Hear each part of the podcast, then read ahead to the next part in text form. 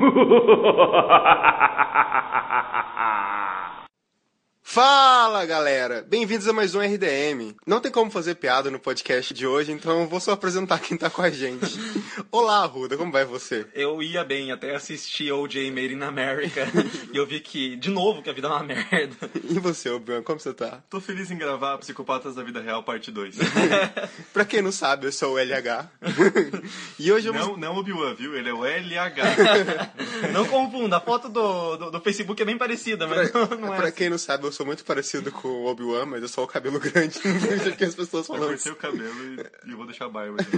Ninguém vai confundir. Então, hoje vamos falar sobre O.J. Simpson e por que ele merece estar nos Psicopatas da Vida Real, que é um, uma série que a gente faz no, RDM, que a gente já fez o Leopold Loeb, a gente já fez Psicopatas da Vida Real, Psicopatas da Ficção. Vai ter tudo aqui no post se você não conhece. Então, quem é O.J. Simpson? De onde ele vem? O que, que ele come? Ele tá vivo? O que, que ele fez? Logo depois dos recados. O cara lembrou o nome. é, lembrou, ele lembrou. Os recadinhos da semana são: o pessoal tá pedindo bastante pra gente fazer uma sessão de e-mails, então, tipo, mandem e-mails pra gente pelo contato arroba republicadomedo.com.br. A gente vai deixar aqui no post também. Manda também seus relatos através desse e-mail também. E se tiver bastante, a gente faz a sessão de e-mails em algum programa especial que a gente pode lançar a qualquer momento, não precisa ser na quinta-feira.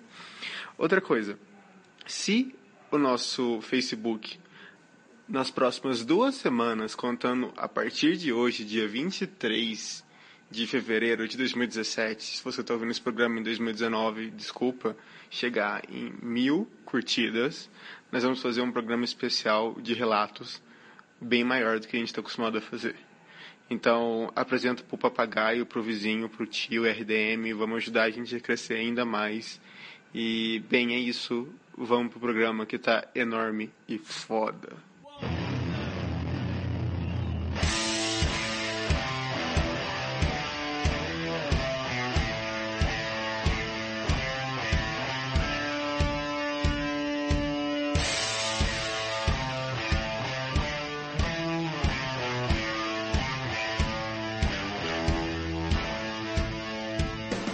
Então, quem é o Jay Simpson? E o Oh. que ele fez? O Warren Town. Nossa, nome estranho. Oriental James Simpson.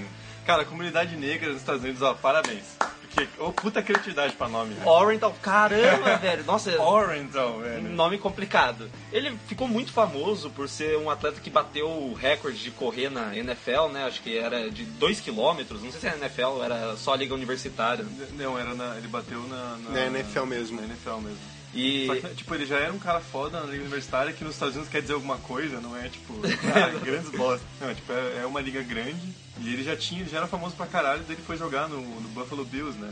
No, no futebol profissional da NFL. Ele bateu recorde de. de- de- na ver- acho que na verdade não é nem de correr, é de correr com, carregando a bola Carregando pra fazer a o bola. touchdown. Não, ele foi. Ele era um ídolo. Ele era o, a figura do esporte. Ele é praticamente o símbolozinho que a galera adora utilizar pra dar exemplo de meritocracia. Não, e não só isso, mas assim, não, não tem nada contra negros, até tenho amigos. Exatamente. É, ele, ca- caso ninguém tinha percebido, ele é negro. exatamente. E ele, assim, tem a questão que ele mesmo começou a se isolar da comunidade afro-americana nos Estados Unidos. E quanto mais notoriedade ele ia ganhando, mais ele gostava de dizer a famosa frase que é: Eu não sou negro, eu sou OJ. Cara, velho, não, não tem como você olhar pra um cara desse e falar, não, ele é normalzinho. Tipo, cara, isso, isso é- ele tem todas as características de um cara egomaníaco, assim.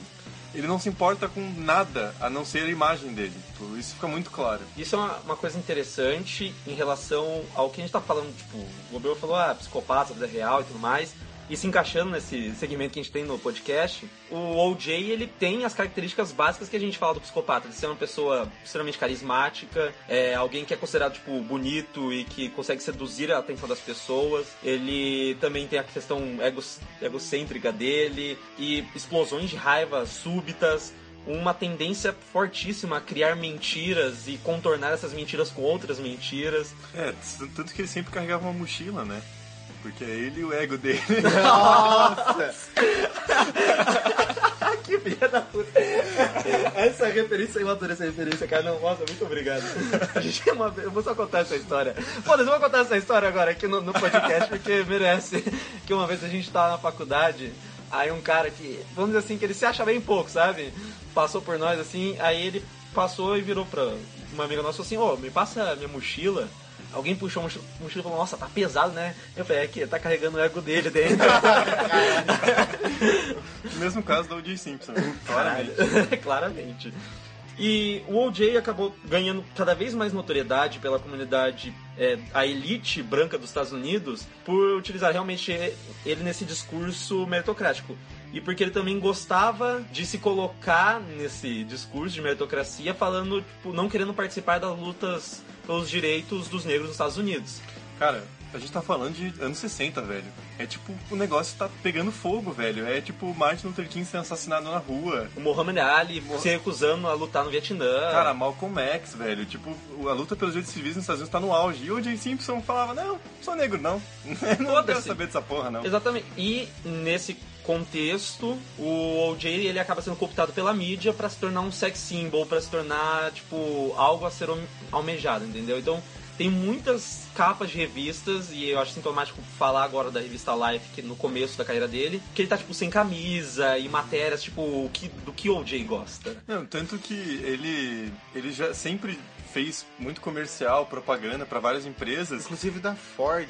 Sim. Ele fazia direto, cara, da, da, da Chevrolet também. Ele, ele foi o primeiro negro a estrear uma propaganda da, da Chevrolet. E daí, tipo, tanto que ele abandonou a carreira do futebol com, tipo, 30 e poucos anos que ele queria ser ator. É, Só- celebridade. É um fato interessante que ele foi ator no Capricorn 1. Eu acho que é um, um filme que eu inclusive citei aqui em algum podcast. Pra quem não conhece Capricorn 1, a sinopse é que eles fazem uma, entre aspas, uma viagem pra, pra Marte, só que é toda filmada, assim. É um filme que a galera nos Estados Unidos não gosta bastante. Tipo, eu lembro do, numa entrevista do diretor falando, cara, e ele é um bom ator, velho. Tipo, eu achei que ele ia ser um merda e ele é bom. cara." Exatamente. Se vocês. E assim, ele era um ator versátil, cara, porque ele faz Capricórnio 1, mas ele também faz o Corra que a polícia vem aí. e é muito engraçado. E é engraçado, cara. porque aquela introdução, cara, quando eu percebi que era o OJ, aquela foda daquela introdução do cara contra aquele grupinho mafioso É. no cais, eu falei, porra, não Fica sabe- muito mais engraçado, cara. Cara, é assim, ele era essa personalidade acima de tudo. Ele, vamos dizer, ele fazia festas com a alta sociedade de Los Angeles, dava festa pros policiais, pra academia de policiais de Los Angeles.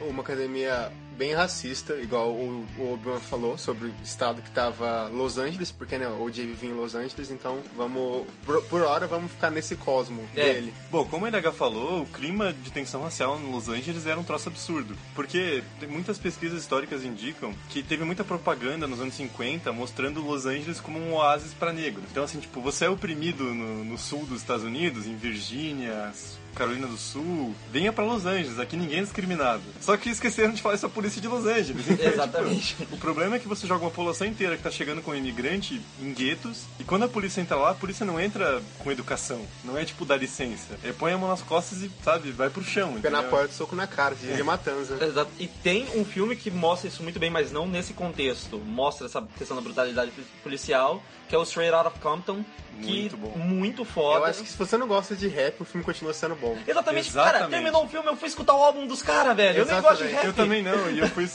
Porque não é um filme sobre rap, cara. É um filme que pega o rap como cenário, assim. Eu acho isso foda. E outro filme também é o Fruitvale Station. Nossa, Os tá dois têm texto no Story 35 minutos, por favor, pessoal, acompanhem lá. Site novo agora. no Jabá de WordPress. graça. Ah, aqui é dois terços do programa, mas a gente vai Vai jabá. se fuder, né, cara? Ah, a minoria tem que se curvar agora. hein? Aqui é, aqui é a ditadura do proletariado, porra.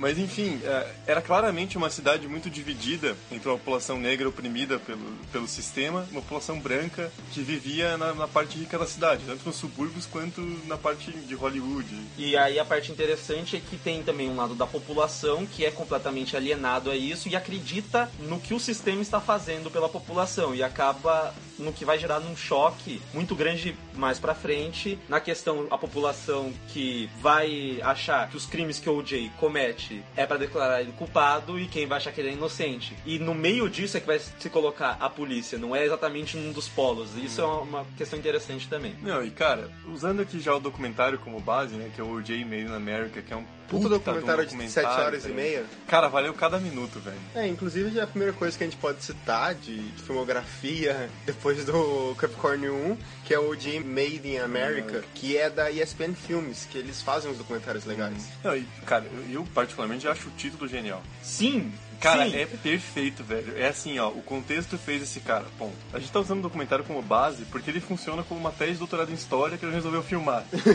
cara, é perfeito. Ele pega desde o contexto histórico, vai detalhando a personalidade do OJ até o acontecimento e usando isso, essa análise anterior, ele faz uma, uma visão sobre o acontecimento. Então, cara, perfeito. E dá pra você ver que o diretor, o Ezra Eldelman, eu tenho dificuldade de falar o nome do cara, e ele realmente tá muito engajado com isso, porque primeiro, você não faz um documentário de 7 horas e meia se não tiver muito engajado com isso. Você não tá com vontade, né, velho? Segundo, ele realmente ele é de Los Angeles, ele é negro e ele nasceu numa época em que ele começou a acompanhar na adolescência dele a repercussão do caso do OJ. Então, tipo, ele meio que é um trabalho que você vê que ele colocou tudo que ele pensou sobre isso a vida inteira e assim, cara, é minucioso. Tudo que ele pesquisou, assim, se falta alguma coisa, dá pra você ver que ele escolheu deixar de fora pra não ter nove horas, entendeu? Não, mas assim, eu acho perfeito esse documentário, cara, porque você assiste e você não sente que tem coisa demais. Você sente que tem coisa faltando. Sabe? É um absurdo, cara. Tem sete horas e meia, você fala, você pensa, meu, esse tema é inesgotável, cara.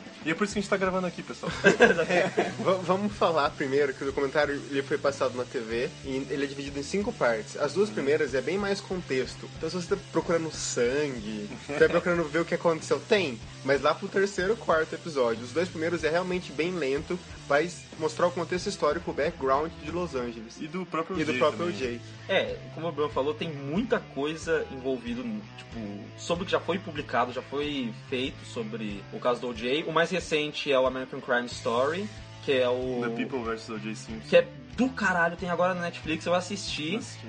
É muito bom porque você. Tem uma imagem bem pesada, a, a imagem da capa, eu acho ela bem pesada, que é o, entre aspas, o OJ, o OJ com as luvas, Ah, é verdade. tampando o olho, eu acho meio tenso essa capa. É, su- é super tensa essa capa. Mas assim, cara, é um- uma série que tem, tipo, leva muito em consideração humanizar todos os personagens. Ninguém tá ali porque tá querendo fazer alguma coisa à toa, entendeu? Todo mundo tem uma motivação, tem uma outra faceta, todo mundo erra. E tipo, é uma puta E o série. documentário é legal nisso também, porque você vê quando os discursos entram em confronto, sabe? Quando um cara fala assim, não, aquele outro cara lá era um bosta, daí corta pro outro cara e fala, não, ele lá que era um bosta. Exatamente. Sabe? É muito legal isso. assim. Tinha um.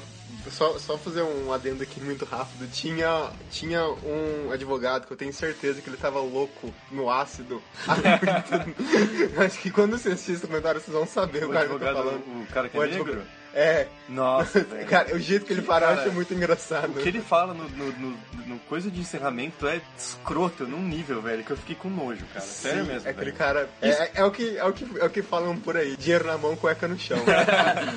Mas assim, na série eles conseguem também trazer o lado humano do cara que ele não faz só, tipo, Ah, sim, sim, A não. série- Eu entendo a motivação dele até um certo ponto, mas aquilo, cara, é muito sujo, velho. Não, É exatamente. muito sujo, tipo, é pesado. Mas, cara, é, falando de contexto também, é interessante citar que era a época que não só, como você falou, o Muhammad Ali se recusando a, a ir pro, pro Vietnã, mas tinha muitos esportistas se engajando na luta social. Ah, tem aquela famosa cena das Olimpíadas de Munique, não é? Acho que é Munique em 60 e... Vocês fazem história. Eu acho que é, é que, é, que é, Munique, difícil eu acho lembrar é. das Olimpíadas. Eu acho que é 64, 68. Olha, na minha cabeça, o historiador tem que saber data. Eu acho que é Munique 68. Que dois atletas negros ganham uma, uma corrida e eles levantam a mão pra cima com uma luva, é, simbolizando o- No- os, Black, os Black Panthers faziam isso. que é a Pantera Negra, que é um, um grupo nos Estados Unidos. Sim, que lutava pelos direitos civis da a- dos negros. 50. Aham. Eu acho que o público é como eu, a gente quer ver sangue. Então o que, que aconteceu? O que, que o OJ fez, no fim É, das contas? então. A gente, a, gente, a gente já falou um pouco dele, ele é um cara que ele é, ficou famoso, ele, ele era um cara muito foda no, no, no futebol americano, aí ele virou um ator porque ele falou, ah não, só ser jogador de futebol americano foda não é o suficiente pra mim. Você é ator e comentarista agora. Exatamente. A questão do OJ, cara, é que pra mim ele se achava acima de qualquer tipo de parâmetro e delimitação social. assim, sabe? Exatamente. Ele tipo achava, eu posso fazer a merda que eu quiser porque eu saí dos projetos pobre e, sabe, moro numa, na parte mais rica de Los Angeles. É, é que é um negócio, é que ele falou, eu, I'm OJ. Ele, ele é uma entidade. Porque ele conseguiu se infiltrar numa sociedade super racista, cara. Tipo, a segregação não tinha acabado ainda. A segregação era uma coisa definida por lei. Então, tipo, ele chegar lá naquele ponto que ele chegou a jogar golfe no- com os maluco branco, tiozinho de meia idade, E cara. roubar dos, dos tiozinhos. E roubar Existe uma entrevista que fala que ele roubava, então a galera pagava um menino pra seguir ele pra ter certeza que ele não ia roubar. Porque ele nível. trapaceava. Sim, mas eu não fiquei, se eu fiquei mais impressionado que eles pagavam alguém pra seguir ele, ou, ou se ele roubava, sabe? Eu não sei. E, e acho importante falar de tudo isso, porque eu acho o fato de ele casar com uma mulher branca muito significativo. Tá, então vamos chegar no ponto. O, sangue, ele casou com uma mulher branca, mas Ali- antes... É, ele, era, ele era casado com uma mulher negra, tinha dois filhos, se eu não me engano, cagava pros filhos, em Cagava absoluto, completamente. se divorciou pra casar com a, com a Nicole Brown. Que era uma loira modelo. Sim, e eles ficaram, o quê, acho que uns, alguns anos casados. Eles ficaram 17 anos juntos, foram 17 anos de relacionamento. Caralho, E desses 17 anos foram 62 vezes em que foi reportado agressões. Seja é, ele bater nela, ele fazer. Dentre elas tem a agressão verbal no sentido de ameaça de morte, espionar ela, até quando eles se separaram depois, porque ela não aguentava mais. Então, tipo, tem, tem tudo isso assim no relacionamento Ah, deles. velho, ó, interessante. desculpa, se o OJ é inocente, Hitler é de esquerda. é incabível. Já deixa aqui. Tem uma coisa que eles falam no, no direito que é o precedente, né, cara? Então, tipo, é, é complicado, porque até Hitler é interessante nesse, nesse programa em, Tem, em tem, não específico, foi- mas não foi de graça Não essa- foi de graça, a gente vai falar depois. Mas uma coisa que eu queria falar, que foram 60 e quantas, Arruda? 62. 62 vezes que foram reportadas, foram relatadas. Ou Imagina seja, o tanto que- sim, existe até uma. Na entre- numa entrevista que a irmã da Nicole dá, fala: Ah, ela- já reclamou pra mim que ele bateu, tipo, bateu de espancar ela na hora do sexo. na- no primeiro encontro no primeiro encontro, ele, ela já tinha apanhado É. dele. Que loucura, velho. E- não, mas o, e o foda é que, tipo, quando ela engravidou, ele traía ela e falava, não, a culpa é sua, porque eu não quero mais transar com você porque você tá gorda. Não, Cara, ele chamava- mulher ele- grávida, ele, ele só não chamava ela de gorda, chamava ela de porca gorda. Deixa isso bem claro, assim.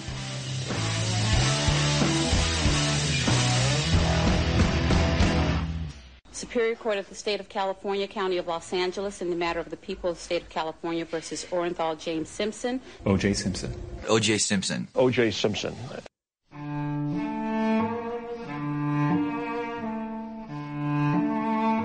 tudo isso foi acontecendo, ela foi sentindo cada vez mais medo dele, porque, vamos dizer assim, ela se separou Super dele. oprimida. Ela separou dele, ela foi querer.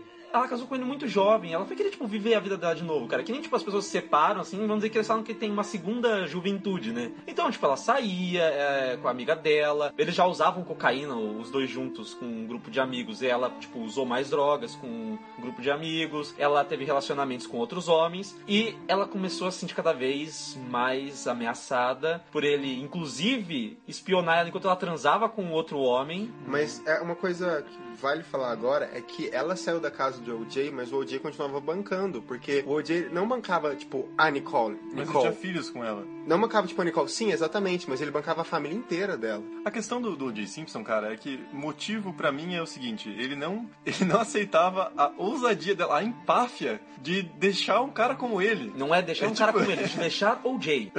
A entidade suprema OJ. Tanto é que é, Você precisa de mim, como assim? Eu sou o Exatamente. O.J. Simpson. num diário da Nicole mostra que ela traiu o OJ com o Marcos, que era outro jogador que era que o OJ pensava que era tipo ele há 15 anos atrás. Ele era tipo o mentor do Marcos. Exatamente, então ela- ele sentia, tipo, muito mais traído, porque, pô, você tá traindo com a minha versão do melhor. É, O 2. OJ 2.0. exatamente. E o medo dela era tanto que ela pegou um cofre e guardou o diário dela com fotos de quando ela fez boletim de ocorrência, de que ela tinha sido espancada por ele, com provas de que tinha acontecido diversas formas de abuso ao longo do tempo, pra caso acontecesse alguma coisa com ela, as pessoas soubessem. Junto com o testamento. Junto com o testamento. Velho, tem uma gravação dela ligando pra polícia dizendo, meu, ele vai me matar. Tipo, ninguém fala isso assim, sabe? Ah, eu acho que ele vai me matar. Tipo, Não porra. é assim, é assim, numa, numa discussão você fala assim, nossa, eu achei que a pessoa ia me matar. Mas depois de 62 vezes que tem ocorrência, a pessoa fala, "Ah, eu acho que ele vai me matar, eu tenho quase certeza que. Não é a pessoa- metafórico, Exatamente. Mas aí que nos leva grava a noite de 12 de junho de 94, que entre as 10 e 11 da noite, Nicole Brown e o amigo dela, vamos deixar aqui amigo depois explicar mais algumas coisas, é, Ron Goldman foram encontrados mortos na casa dela em Bundy. Morto é uma palavra muito, muito leve pro que aconteceu.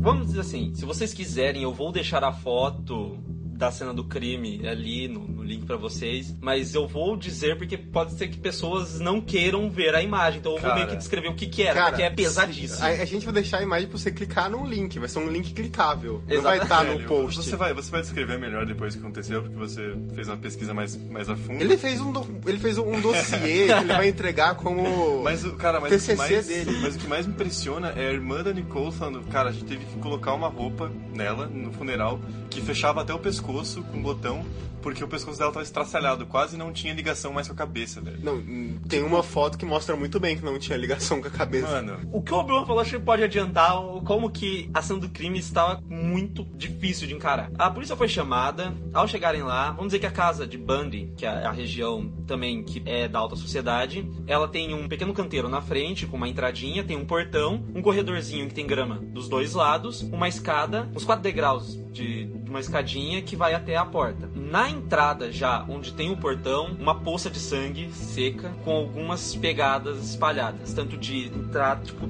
tanto indo numa direção quanto na outra. O corpo do Ron estava nessa parte da grama na parte direita, ele tinha sangue escorrendo pelo corpo dele inteiro, desde o começo, tipo, perto do pescoço até perto da perna. Na grama onde ele tava, dá pra você ver um caminhozinho como se ele tivesse tentado se arrastar. Já se você seguisse nesse caminho perto da escada, a Nicole estava meio de bruço, mas ainda deitada em cima do seu braço esquerdo, uma poça de sangue gigante em volta do seu corpo e as pernas dela entre o corrimão desses degraus da, da escadinha. Ao lado do corpo dela ali na, na grama, tinha uma luva de golfe, uma luva de couro, assim, especial para você jogar golfe. E também foi achada uma touca que mais tarde as pessoas vincularam que era do OJ, mas isso não dá para você meio que conversar muito porque ele foi bastante naquela casa e aquela touca faria sentido ele estar usando e não faria tanto sentido ele usar naquele dia que não tava muito frio. Mas continuando, a cena do crime, ao você chegar perto do corpo da Nicole, foi isso que o Brian falou. O pescoço dela tava estraçalhado. O Ron tinha aquele caminhozinho como se ele tivesse tentado se arrastar, porque o, o laudo médico é, ele sobreviveu ao ataque, ele tentou fugir e não conseguiu porque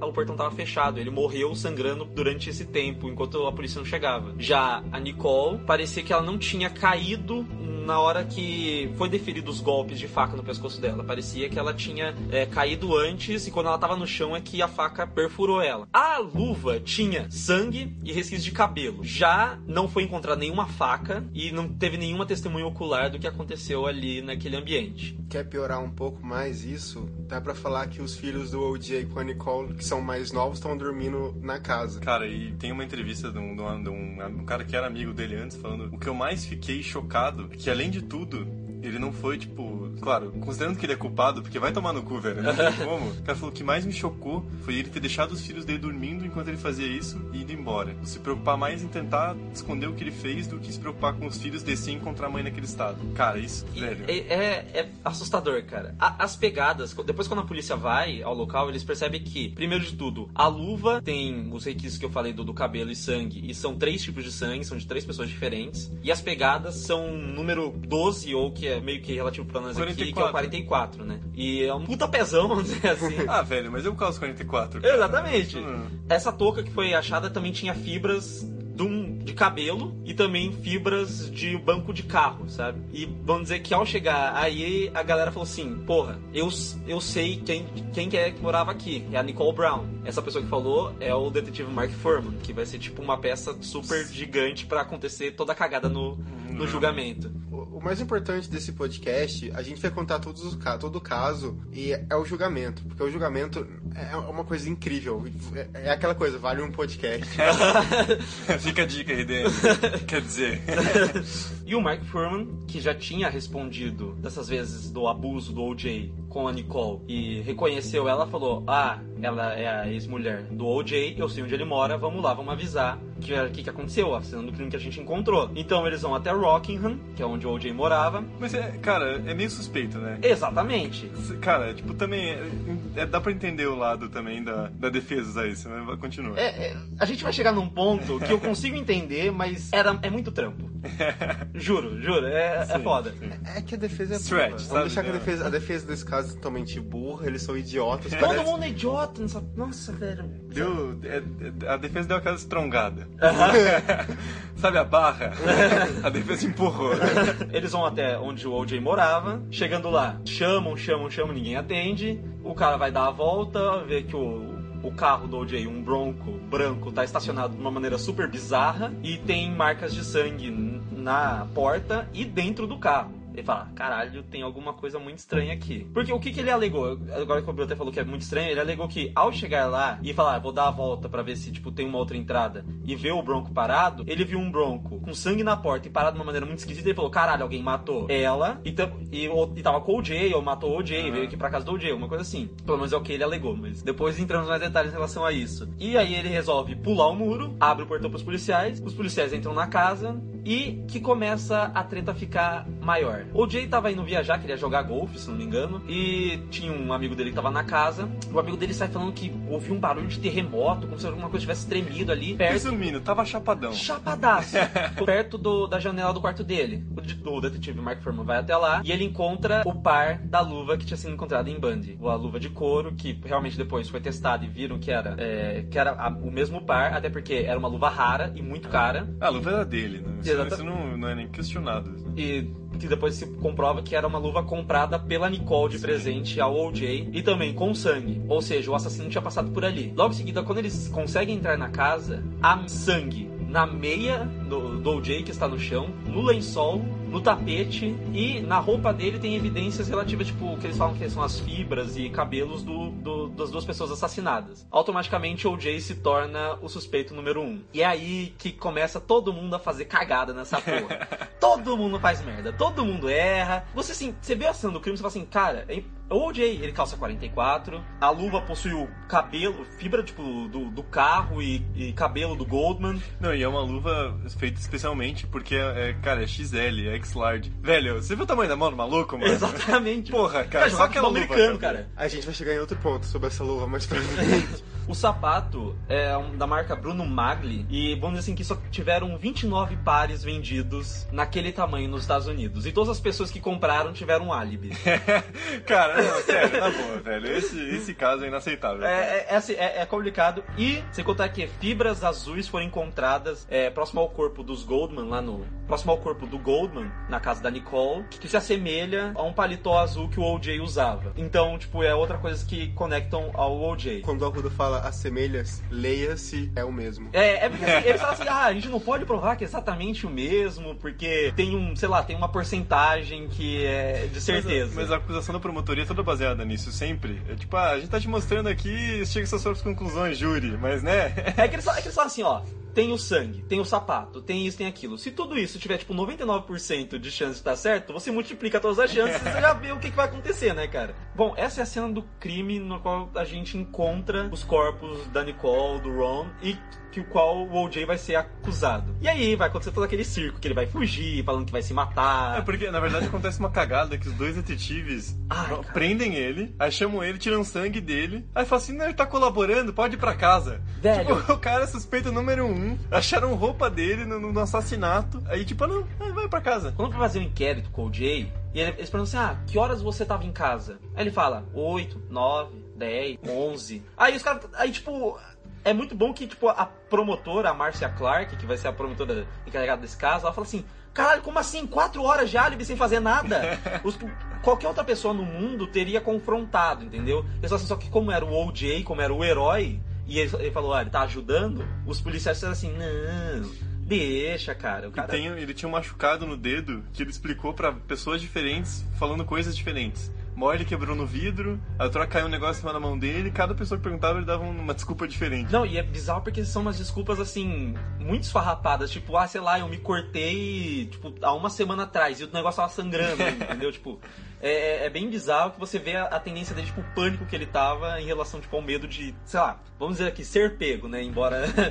E é interessante também a fuga dele, porque, cara, é claramente um cara querendo a atenção da mídia, velho. Ele pega um carro e começa a fugir numa rodovia, tipo, indo pra casa, assim, sabe? Ele só queria que, tipo, tivesse helicóptero da, da imprensa perseguindo ele. Mas como que funciona essa parte da fuga? Porque ele foi preso por inquérito e depois liberaram Não, é ele. porque aquela coisa assim, te solta, mas fala assim, ó, não sai da cidade, hein? Tipo, não Você não vai, pode vai sair. fugir. Daí Aí- nesse momento ele saiu da cidade. Ele É que foi pra uma casa- descobriram mais coisas, se eu não me engano. é, ele foi pra uma casa do Kardashian, que. É o Robert O Kardashian. Robert Kardashian, e é muito bom. Ele é padrinho da Kim Ele é Kardashian, padrinho- velho. Caralho, velho, quando eu vi isso, não acreditei. O Jay é padrinho da Kim Kardashian. Isso, inclusive, isso é uma coisa bem ridícula na série. Eu acho que a única coisa que me incomoda na série é os momentos que eles querem fazer alusão ao que acontece com as crianças Kardashians que são retratadas na série. Porque tem o Robert Kardashian, inclusive é o Ross que interpreta ele, e ele interpreta muito bem. É, só que o ator tem tipo 30 centímetros a mais que o cara de verdade. Exatamente. E Fica falta mullets. Eu, eu achei que faltou mullets ali na caracterização, mas tudo bem. E é um problema da série que eles tendem a fazer muita alusão, tipo, sei lá, ter um- uma sequência, porque o Robert Kardashian, embora ele fosse rico, ele não era uma personalidade famosa. Então, a partir desse momento, as pessoas ficam assim, ah, quem que é Robert Kardashian? Tanto que a fama da Kim Kardashian não se deve só ao dinheiro do pai, mas também a fama do pai, graças a ele participar do, do OJ. Então, a galera que curte aí Keep It Up with the Kardashians, saiba que você tá sustentando coisa envolvida no O.J. Simpson. e eu não tô mentindo, porque é verdade, ela só conseguiu isso por causa disso. Shame on you. E na série tem, tipo, ah, mostra as crianças fazendo, tipo, mostra a Kim falando, tipo, ah, não, Kardashian se soletra assim, que faz referência ao que acontece na série é, do reality show delas. Tipo, tem essas besteiras que você fica assim, isso é desnecessário. não Forçou, forçou. Forçou, estrongou, deu uma estrongada. Olha a barra aqui, forçou, forçou. Mas ele foi pra casa do, do Robert Kardashian e chegando lá, ele fala, um amigo dele chega num bronco branco, que é um amigo que venerava ele, inclusive ele comprou esse bronco branco pra ser igual ao OJ. Caralho, Que era velho. o AC, né? É o AC. Ai, que bosta, né, velho? A pessoa vive nas Mas-. Cara, a, a vida é uma desgraça, né? Mas, velho? cara, aí que tá. Todo mundo que encontrou o Jay Simpson na vida falou, cara, é um filho da puta carismático, velho. Todo Você mundo. esquece tudo que você sabe sobre ele e você se deixa levar pela, pelo carisma do cara, velho. Deve ser um negócio muito absurdo. É, é por isso que eles, eles comparam com essa questão, tipo, dos psicopatas assassinos mesmo, que tem esse negócio, tipo, da- o centro das, das atenções vira ele, cara. A gente já falou isso em outros programas. Isso Cara, é. é tipo, sei lá, laranja mecânica. É. Você vê tudo que ele faz, mas você não consegue não simpatizar com Você com fica o Alex. tipo, nossa, que merda tá acontecendo com ele? Não, pera.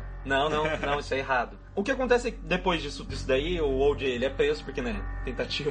Tipo, O que é ridículo, cara, porque é uma, um dia de televisão com uma galera não perseguindo ele mais, porque ele liga pra polícia e fala: Ah, eu tô com uma arma, eu vou me matar se vocês chegarem perto. E o amigo dele no, no, no carro dirigindo e fala: Não, vocês não podem chegar perto porque ele vai se matar mesmo. E ele só quer ir pra casa da mãe dele. Ele faz, é sério, é tipo um dia ele indo de Los Angeles até a casa da mãe dele pra ele fazer o que lá? Então, aí é que tá. No carro encontraram bigodes e passaporte falso. Ele tava fugindo, cara. Ele ia fugir pro México. Velho, ele, cara- ele- Não, e o pior, ele ia fugir no estereótipo pro México. Ele tava ele colocou um bigode pra fingir que era mexicano, velho. Ah, não, mano. Cara, era pra ser tentado com um sombreiro e uma tequila, né, velho? Cara, mas sabe, esse que me mais me irrita nesse caso, velho, ele foi porco, cara. Tudo que envolve esse assassinato é porco, mano. Não é igual, tipo, o do Leopoldo Loeb, que é, tipo, genial. Mas é, é, Exatamente. nisso que é nisso que eu ia chegar, cara. Eu, eu não sei se de fato dá pra enquadrar como psicopata, porque eu acho que falta frieza no Então, Jay mas daí cara. volta nos e-mails que a gente recebeu na época e no que a gente estudou na época. Uhum. Porque se- sempre volta no assunto, tipo assim, ele quer ser pego. E, e todas as coisas que o OJ falava, cara, era muito isso. E o Arruda, o Arruda citou, tipo, ai, eu tava em casa das 8, 9, 10, 11. Mano, Ele lançou um livro depois É, chamado lança- If I Did It. é, Eu vou chegar, eu vou chegar a gente vai aí. chegar nesse ponto. Porque mas eu li essa porra, e aí tem um negócio que pra mim é muito psicopata, eu, cara. eu, acho, que- eu acho que ele encaixa muito bem, não só nisso. O cara, é- o cara é pirado, mas a fama fez ele pirado. Mas, velho, é muito porco. Não, eu cara. acho que, sinceramente- O cara, o cara largou luva, tem sangue no carro Então, dele. eu acho- eu acho que ele é um não tem psicopata. álibi. Ele é um psicopata, ele não é um serial killer. Tá, mas vou- depois a gente discute isso. Voltando, ele tá, ele tá no carro com a tequila e o sombreiro, indo pra casa da mãe dele. Então, e aí, o que, que a Marsha Clark, a a promotora, É fala? porque ele foi pra casa da mãe dele buscar o sombreiro. Ele E, e o limão, ele tava assim, limão, cara, não tem como isso sem limão. Não, diz que ele foi. Porque teve o enterro da, da Nicole depois. E ele apareceu no enterro. Ele apareceu no enterro. Tipo, diz que ele inclusive foi no cemitério, queria se matar no cemitério. Ele já era, já era pra ter sido preso, gente. Você Exatamente. não tá entendendo. O que a Marsha Clark fala é: se fosse qualquer outra pessoa no mundo, principalmente se fosse qualquer outro negro em Los Angeles, eles tinham atirado no pneu e deixado o cara se matar. Ela fala, mas era o OJ. é a entidade." Incentivado, morre mesmo! Exatamente. Não, e outra coisa, cara, tem muita cena famosa de perseguição policial em Los Angeles. E você vê os caras agindo, velho, eles correm, dão na traseira do cara e deixam se fuder, assim, exatamente. entendeu? Tanto que isso daí é uma, tem uma referência muito legal em Friends, num episódio que o Chandler e a Mônica vão pra um hotel passar um final de semana enquanto ninguém sabe que eles estão ficando ainda. E o Chandler só quer ver a cena- uma cena de perseguição de um carro branco, é, referência ao OJ. Ah, Cara, tem, tem o Trump em Friends, tá ligado? E tipo, e daí os caras estão fazendo uma, uma escolta pra ele, sabe? Tem tipo oito carros de polícia atrás. Eles estão literalmente fazendo uma escolta. Pro suspeito, Pro suspeito número um que, né? que queria fugir. o negócio começa a ficar muito bizarro, porque além de tudo, o OJ ele era uma pessoa que tipo, era muito bem relacionada com a polícia de Los Angeles. Isso daí é uma, uma parte Mas, cara, importante. é aí que tá. É por ele se colocar acima da questão racial que ele se torna um pouco intocável pela polícia, sabe? Porque ele não só, ele não é só, tipo, sei lá, não é o Muhammad Ali, entendeu? Ele é mais que isso. Ele é o cara que diz que não existe raça. Ele é o cara que diz que não é negro. Então, tocar um cara desse e, adotar práticas racistas contra ele é ainda mais perigoso pra imagem da polícia de Los Angeles. Superior Court of the State of California, County of Los Angeles, in the matter of the people of the State of California versus Orenthal James Simpson. O.J. Simpson. O.J. Simpson. O.J. Simpson. E qual é o nosso próximo passo? Depois que ele vai preso, a Marsha Clark falou assim: Eu sou, a pro- eu sou a promotora dessa porra, eu vou agora, eu vou botar ele pra ser preso, Eu vou cara. enterrar esse filho da Porque puta. ela né? olhou e falou assim: "E- esse foi um problema. O primeiro problema da promotoria foi eles foram muito arrogantes em questão do DNA. DNA, cara, é uma coisa que tava tipo engatinhando no começo da década de 90, assim, tipo, pra resolver casos. E ela acreditou muito na evidência e sem pensar na história que ela ia contar. Ela não era uma pessoa carismática, mas ela achava que ela era carismática. Ela achava que agradava as mulheres negras e, na verdade, ela tinha o maior número de rejeição. É. Então, tipo, ela se coloca nessa história falando que vai resolver, mas ela é tão arrogante que eu acho que ela acaba perdendo muito a mão no que ela quer fazer. Já ali. começa aí a cagada, né? É, não, e outra coisa, né? O, o- é importante também onde foi o julgamento. Porque nos Estados Unidos tem, sempre tem um júri popular, quando são casos de assassinato, Isso- que é isso o é uma povo coisa- contra tal pessoa. Eu queria até conseguir falar isso melhor, mas infelizmente não O tenho. vocabulário. Não, eu não tenho gabarito pra isso. É uma discussão que eu tive com um amigo meu que ele fez direito e é completamente diferente de direito dos Estados Unidos com direito brasileiro. Não, cara. Lá é muito mais, tipo, o argumento e o estatuto deles, assim, sendo que no Brasil é uma coisa mais, tipo, ah, essa lei é isso e pronto, você não consegue argumentar aqui. É que, na verdade, o direito anglo-saxão é muito diferente. Na Inglaterra também é assim. É tipo, porque tem muito mais poder na mão do juiz e do júri. Então, assim, não é tão estritamente seguindo uma norma. Sim, mas eu tô falando, tipo, Mas seguindo o que, as, o que aquelas pessoas em si. Por isso que, tipo, o julgamento é o povo contra tal pessoa, não é tipo o Estado, não tem esse peso do Estado. Sim, mas é, eu tô querendo falar no, no sentido, tipo, do advogado. Lá eles têm, no, no direito, igual você falou, eles têm um poder de argumentação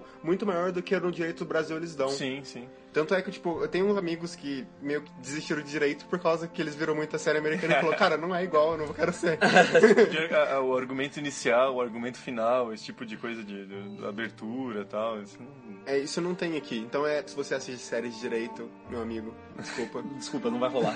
Mas continuando, o, o julgamento foi movido por uma região de Los Angeles que tinha uma, uma população muito maior de negros do que brancos. Então o júri, Foi meio a consequentemente. Não, tinha, tinha bem mais. Tinha bem bem mais. ma- então- negros. Não, era. É, não, são nove negros, dois brancos e um latino. Uhum. Tanto que quando eles vão pra sala pra debater, na verdade era o era 10 ele é inocente contra duas pessoas que acreditavam que ele era culpado. E era realmente dois brancos falando que ele era culpado e a, a minoria vendo, tipo, tudo aquilo que a minoria tinha passado em Los Angeles naquele tempo, falava assim, cara, a polícia... Já vamos, já vamos chegar nisso, já vamos chegar nisso. Porque é, é, é foda, isso é uma coisa, como que o caso se desdobra, né? Então vamos lá. A gente, já, a gente já tem nosso júri, a gente já mostrou como que é nosso júri, a gente tem o nosso suspeito, suspeito bem entre aspas. E a A gente nossa- tem o nosso culpado. Então do quem são o- a- o time de defesa e o time de ataque. É, só pra falar, o OJ foi atrás do advogado, que é o Shapiro, que ele era famoso por só fazer acordo. O negócio dele é fazer acordo, entendeu? Tipo, quando ele foi atrás do Shapiro, todo mundo falou assim, ele vai se declarar culpado, vai fazer um acordo com o Estado. Porque o negócio do Shapiro era, tipo, fazer acordo. Tanto que na série é muito engraçado que, sério, cara, tem 10 episódios. Acho que em 7 ele fala, vamos fazer um acordo. é muito bom que... E é o John Travolta que faz o Shapiro. Nossa, Fica muito cara. engraçado, cara, porque o John Travolta não tem expressão facial, então... Ele também acaba chamando um amigo dele, que é o Lee, que era, tipo, super famoso por def- defender psicopatas e pessoas que eram realmente culpadas. Tanto, Celebridades culpadas. é tanto que ele defendeu o cara chamado Alberto de Salvo, que era conhecido popularmente como o estrangulador de Boston. e ele não só defendeu, como fez o cara se livrar da, da, Da acusação. da acusação. Caralho, velho. E só pra retomar, a gente falou o negócio do DNA, nos dias de hoje foi realmente a partir do DNA que conseguiram provar que o estrangulador de Boston era culpado, né? Se tivesse nessa época ia mostrar que o cara era culpado. Ele conseguiu livrar o estrangulador de Boston porque não tinha a técnica do DNA ainda direito. E tinha mais o Johnny, que era um, um advogado muito famoso. É o Johnny Crocken. É, que era, um, que, era um, que era um cara negro que era muito famoso no defendendo. Negros. É, ele, tipo, ele, ele pegava causas de, de direito civil, assim, sabe? O que pra mim, cara, cara, filho da. Mas é foda porque mostra o primeiro julgamento que ele participou, que ele não pode se dirigir à mesa porque ele é negro. Ele tem que falar através de um cara. Eu acho que assim, na série também mostra muito bem isso. Que ele tem, tipo, causas super nobres, tanto no final do julgamento, como que vai acontecer, o que, que ele encara sobre o que ele conseguiu conquistar pro, pros direitos civis e tudo mais. Mas também ele é o cara que é advogado do Michael Jackson contra a acusação de pedofilia, entendeu? Sim, Não, é- mas é, cara, é- velho, é, cara, é inegável que ele tinha uma puta grana e, tipo, sabe, ele era ostent- ostentação total, assim, Exatamente. sabe? Sim, Só o, o- na o- balada. o cara que o cara curtia ostentar. Eu não acho errado, tá? Você vive no mundo capitalista e o negócio é isso mesmo, mas é, é que é, é muito. Eu, eu acho um con- contraste, um- uma coisa pessoal minha. Tipo, o cara, ele tinha toda uma coisa de defesa de negros, todo um lado Social. social, e, e ele tinha também esse negócio, tipo, ah, eu gosto de jogar dinheiro na cara das pessoas mesmo. Não, e, e é bizarro porque, vamos dizer assim, aí entra a questão, por que, que ele entrou na jogada? O Shapiro, sabendo que é, existia uma questão da polícia perseguir os negros em Los Angeles, vai lá e negocia com um jornalista pra falar assim, olha, as pessoas estão botando raça no meio dessa história. Ele não, não, não dá, tipo, prova, nada. Mas ele vai lá e cita isso pro jornalista e ele vai atrás do Cochran pra poder defender o OJ. Porque ele fala assim, vamos colocar um advogado da luta dos direitos civis negros nos Estados Unidos pra defender o OJ e automaticamente OJ, que era se considerava uma entidade acima de qualquer raça, se tornou Negro. pa- parte da defesa como o negro que estava sofrendo uma opressão, mesmo que ele participasse da opressão contra a mulher dele. Então a jogada aí foi muito bizarra e funcionou graças à mídia. Cara, virou um circo, velho. Acho que foi o primeiro julgamento televisionado. Cara, é muito bizarro. Começava às 9 horas da manhã e só terminava quando o juiz, o Ito, falava: vamos entrar em recesso até tal dia. E como que é a promotoria? A promotoria tem a Marsha Clark, que, vamos dizer, ela é a cabeça de tudo isso. E tinha o Chris Darden junto com a Marsha Clark. Também tinha mais um advogado, só que ele passou mal no meio do caso e ele teve que abandonar, assim, ele teve um problema no coração, ele não, não pôde mais acompanhar. Então acabou Então ficando. foram só os dois? Acabou ficando só o Darden e a Clark, tipo, que trabalharam mesmo nisso É, aí. só, que, só que, porra, a promotoria, cara, tem toda uma agência, tá? Tipo, não é só os dois, de fato, Sim, assim. Eles são os dois representando. Mas é que quando você vai estudar assim, parece que realmente é tipo mais pessoas ali no, no julgamento. É, sim. Não, se você for ver, o lado da defesa era chamado The Dream Team, que tinha também o Kardashian também era um dos advogados. O Cochran ele tinha toda uma equipe junto com ele, mais uma equipe especialista tipo pra parte de DNA, pra parte do histórico dos policiais. Tinha um cara que ele foi chamado, que ele entrou como advogado principal numa parte de julgamento só pra ir contra a questão do DNA. O cara é especialista nisso, velho. E esse cara é muito, tipo assim, a participação dele é super importante pra história da jurisdição nos Estados Unidos em relação ao DNA, porque ele utiliza a técnica do DNA para tipo mostrar como casos antigos foram julgados errados a partir do DNA, entendeu? Então ele, ele usa o DNA hoje em dia pra inocentar pessoas que foram acusadas injustamente. Tipo, é, é, é muito foda o que o trabalho dele até hoje é esse daí. E bom, essa galera se baseou em duas coisas. A lá a parte da defesa era tipo, a polícia armou pro OJ. Eles são um bando de filha da puta, eles armaram pro OJ Por causa do histórico da polícia. por causa da história da polícia Não só o policial, o detetive que a gente falou, o Mike Furman, cara, tem, tem tipo gravação dele se referindo a negros como. Porque assim, nos Estados Unidos a palavra ofensiva é nigger. E ele falando, tipo, várias vezes, dizendo que todos tinham que morrer, é uns troços assim, tipo, racista pra caralho. E quando foi começar o julgamento, chegaram pra. O chefe, né, do departamento todo chegou pra Marsha Clark e falou assim: Eu quero pena de morte. E eles não conseguiram pena de morte por uma questão que o argumento foi: a gente não consegue pena de morte nem pro Charles Manson. Você quer pena de morte pro OJ? O cara é tipo. É o Juice, né? É a entidade. Então você não vai conseguir pena de morte. Então, esses dois casos que eu falei, do estrangulador de Boston e do Charles Manson, foram, tipo, super importantes pra maneira com que eles quiseram tratar aquilo, porque a defesa utilizou, é, no começo, ah, ele é culpado pelos advogados que ele chamou, porque o Crockett veio bem depois. E já a promotoria ficou, tipo, naquela arrogância, tipo, ah, vamos... A gente vai deixar ele culpado de qualquer jeito, não precisa ser pra pena de morte. Então, tipo, foi um negócio assim, complicado que até esse histórico de pessoas comprovadamente culpadas foi algo que mexeu ali com, com o caso do O.J. A promotoria foi muito pouco incisiva pra um caso de assassinato, né, cara? Eles ficavam tipo, ah, tem essas provas aqui. Eles eram muito burros. Vamos, vamos, vamos falar como eles eram burros, por Ah, favor. não, vamos falar, vamos falar como eles eram burros, porque, tipo, basicamente o que eles fazem de errado É tudo. é o que caga com o caso, velho. Porque quem eles chamam pra depor é errado. Que é o cara que a gente já falou, o detetive, O que Mike era... Furman. A polícia, o departamento de perícia manda um cara que carrega parte das evidências Com no carro mão, dele pra casa, velho. Vai se fuder. E Não, ele... O cara pegou o negócio do departamento de polícia e levou de novo pra, crime- pra cena do crime. Pra conversar com os amiguinhos dele, vai tomar no Nossa. cu, cara. Você é muito Um idiota. cara que pega as coisas com a mão sem luva. Não, que pega um lençol de dentro da casa da Nicole e cobre o corpo. E esse Não, lençol velho, podia ter coisas do OJ, cara. É muito porco, cara. Sério mesmo. É muito e porco. tudo isso é filmado. To- todas essas coisas dele não é tipo alguém viu. Não, tá, tá filmado as burrices dele. Tanto que as fitas relativas ao Mark Furman, o júri não teve acesso a elas, eles não ouviram no, no julgamento. Sim. Mas todo mundo no mundo ouviu. Então, automaticamente, eles não pensavam só o que o júri vai pensar, é o que o povo vai pensar. O que o povo já tava pensando, porque era muito louco, que tinha uma rixa muito. Não é idiota, mas enfim. Tinha uma rixa entre o, povo negro, que eles acreditavam piamente que o OJ tava sendo crucificado, e o povo branco falava, tipo assim, não, ele matou mesmo. E era interessante, porque tinham argumentos, tipo assim, o OJ é um cara que não precisa fazer isso. Então, se, se já te leva a questão, tipo assim, como é um cara que precisa matar outra pessoa Exatamente. pas- passionalmente? Cara, e é um troço louco, porque você vê quando saiu o resultado do julgamento, você vê imagens, é tipo, tem tipo, sei lá, seis pessoas na- no enquadramento de câmera. Três negros comemorando, três brancos, tipo, indignados, assim, cara. É. é- E virou uma é panela de absurdo, pressão, velho. porque aí começou a briga na rua. Sim, teve. Vai começando, vai todo mundo começando a ficar bravo e as pessoas vão e vai ficando tipo, Aumentou ainda mais a tensão racial. cara. Exatamente. Bom, a questão é, levando pro lado técnico, a defesa não tem uma história. Eles Uhum. têm, tipo, teorias bizarras que eles jogam. Tipo assim, Eles só quebraram o lado da promotoria. é, o Cochrane, ele chega, ele inventa um negócio do nada. Ele fala bem assim. Ah, vocês sabiam que existe uma técnica chamada gravata colombiana que gangues de traficantes usam pra matar pessoas que não pagam o dinheiro deles de cocaína, cortando quase o pescoço inteiro?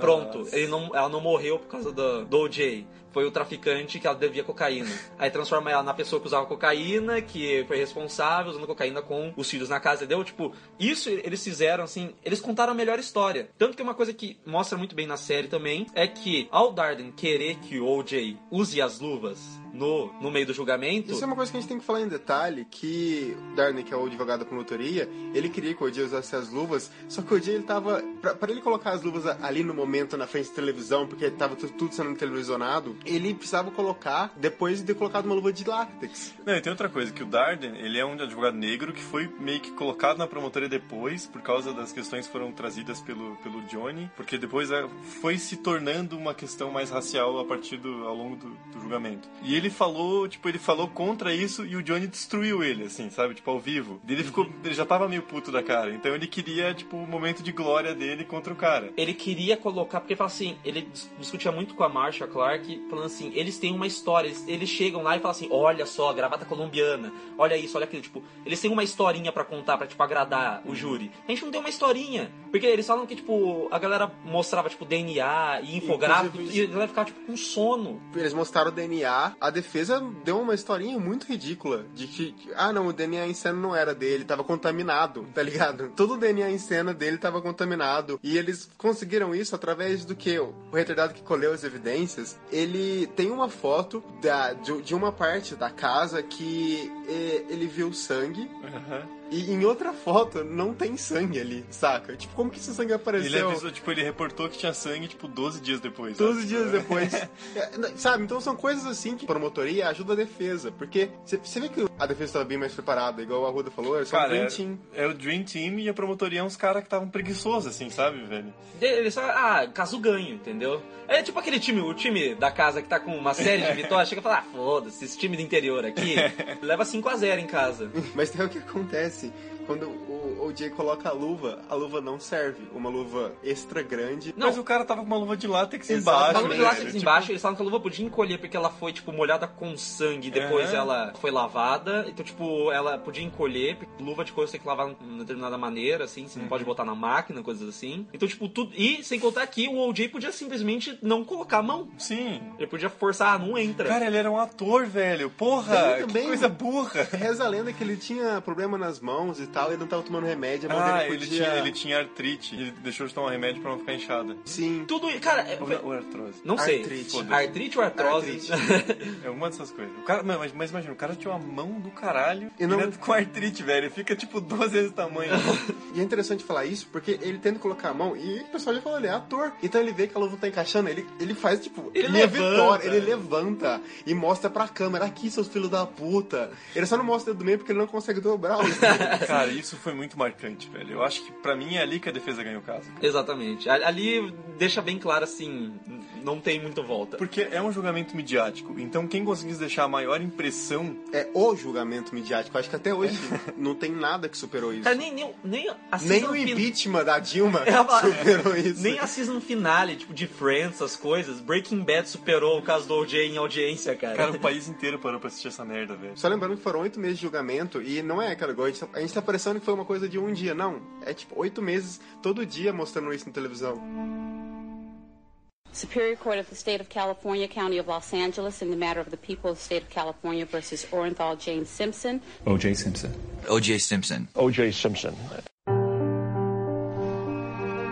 É, mas uma coisa que foi de um dia foi o final, quando eles disseram se ele era culpado ou não. Porque terminou o julgamento em 3 de, do 10 de 1995 e apenas com 4 horas o júri falou: Ah, a gente já tem já o veredito. O que eu acho uma coisa muito interessante do documentário, que ele conversa com duas pessoas que faziam parte do júri. Numa delas, ele faz uma pergunta, tipo, mas quatro horas só pra responder isso? Ela fala, não, eu tive oito meses. Todo dia que eu voltava para, pro hotel, eu pensava nisso. Mas aí que tá. Isso, isso é uma cagada do, do júri. Porque assim, se você assistiu 12 Homens e uma Sentença, primeiro, parabéns. Parabéns, cara, que Você é uma, você é uma ótima pessoa. Segundo, a ideia do júri não é que cada pessoa decida por si e vá lá e vote, como se fosse uma, uma espécie de democracia.